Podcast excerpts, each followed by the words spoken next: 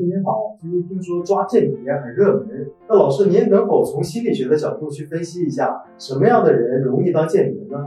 什么样的人容易当间谍，对吧？嗯，就我们从心理学的角度分析啊，我们很多人会误认为当间谍的动机，首先是出于金钱或者美色，但事实上，你如果对历史熟悉，你就知道，对间谍形成最大吸引力的。不是金钱，不是家庭，不是美色，排第一位的是意识形态的吸引力。什么叫意识形态？就是美好社会的蓝图。我们来回忆一段历史，你就可以明确的感觉到。我们分析蒋介石身边的间谍，蒋介石身边的我们党的间谍是很多的。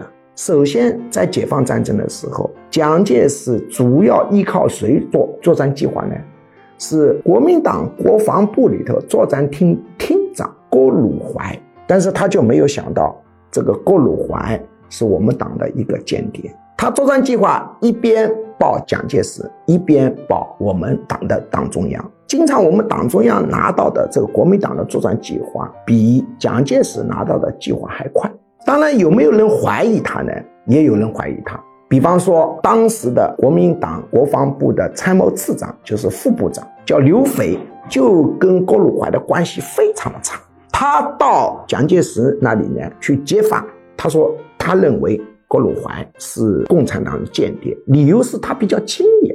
没想到蒋介石就很生气，他说清廉就是共产党，那我也很清廉啊。照你这么说，党国高官都应该是贪官不成，碰了一鼻子的灰。这个刘斐不知道啊，前几天啊，当时徐州这个司令部的杜长官已经到蒋介石面前去告状。他说他怀疑郭汝怀是共产党的间谍，理由也是清廉，也弄得蒋介石很生气啊！清廉就是共产党，所以呢，这个郭汝怀的话呢，事实上是被怀疑过，但是蒋介石没有确认，他还是信任郭汝怀。后来郭汝怀在四川率领军队起义的时候，蒋介石气得破口大骂。当郭汝怀走了以后，蒋介石是非常信任刘斐的，因为刘斐跟他闹矛盾嘛。作战计划主要是谁来做呢？是刘斐来做。后来解放后，郭汝怀有一次在一个会议上，远处看来走来一个人，很眼熟，周恩来总理就在旁边。郭汝怀一看，居然是刘斐，大步流星的走过来，握着他的手。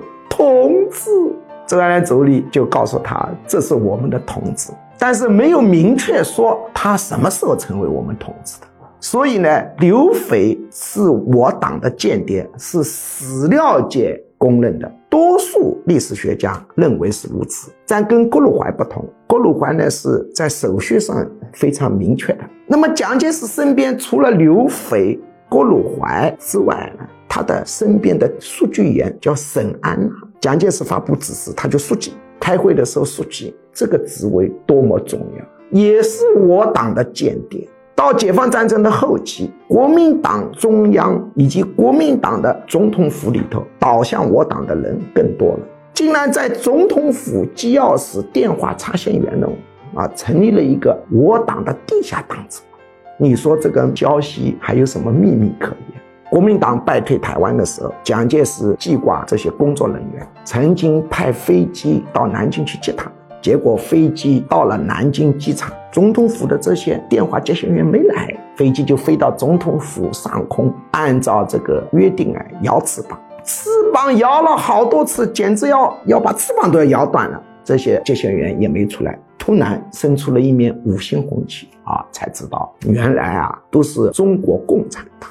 所以呢，蒋介石败退台湾以后，宋美龄有一个讲话，说老先生失去大陆，原因多方面的，有一个原因也不能忽视的，就是他整天生活在共产党圈里头，尤其是作战计划老出问题。所以蒋介石跟在台湾国民党国防部参谋次长吴石探讨这个问题的时候，痛心疾首，因为接手做作战计划的人叫吴石。结果蒋介石做梦也没想到，这个吴石也是我党的间谍。这个倒是我党确认的，沈安娜也是确认的，郭鲁怀也是确认的。刘斐呢，从史学界认为是间谍，但是他当时呢，在我党身份呢是一个起义将领的一个身份，但是基本上认定他早就跟我党有密切的关系。那么这样的啊，我们一路看下来，你就会发现，这些人成为间谍是由于金钱吗？是由于美色吗？是由于意识形态对美好社会的向往。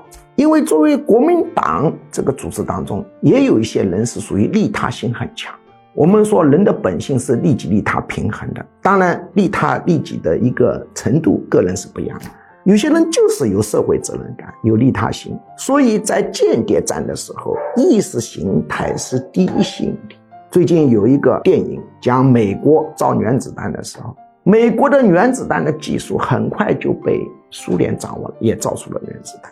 苏联在二战的时候发展间谍的能力异常强，它占的优势是什么？是金钱吗？是美色吗？不是。因为当时美国、欧洲的知识分子大多数人认为，计划经济就是人类的未来，是一个美好社会的想象，所以苏联发展这个间谍就异常容易。当一个国家发展间谍要依靠金钱跟美色的时候，实际上他已经处于下风。所以，形成间谍的首要因素是比拼意识形态的吸引力，而不是金钱美色。所以，在美国的话，有很多科学家，他是出于对于共产主义的一个信仰，他才把这些技术机密转给苏联。当然，这样的举历史例子可以举很多啊。那么，我们现在抓间谍很热门，但老百姓抓间谍很简单的啊，就看他说话。只要呢指出中国缺点的，就是间谍，这是不可能的。真正的间谍隐藏性很高，他一定会迎合大家说话，哪会去指出中国的缺点？这个是属于低层次的对这个间谍的理解啊。这就是我们从心理学角度分析，什么人会成为间谍，影响间谍的首要因素是什么。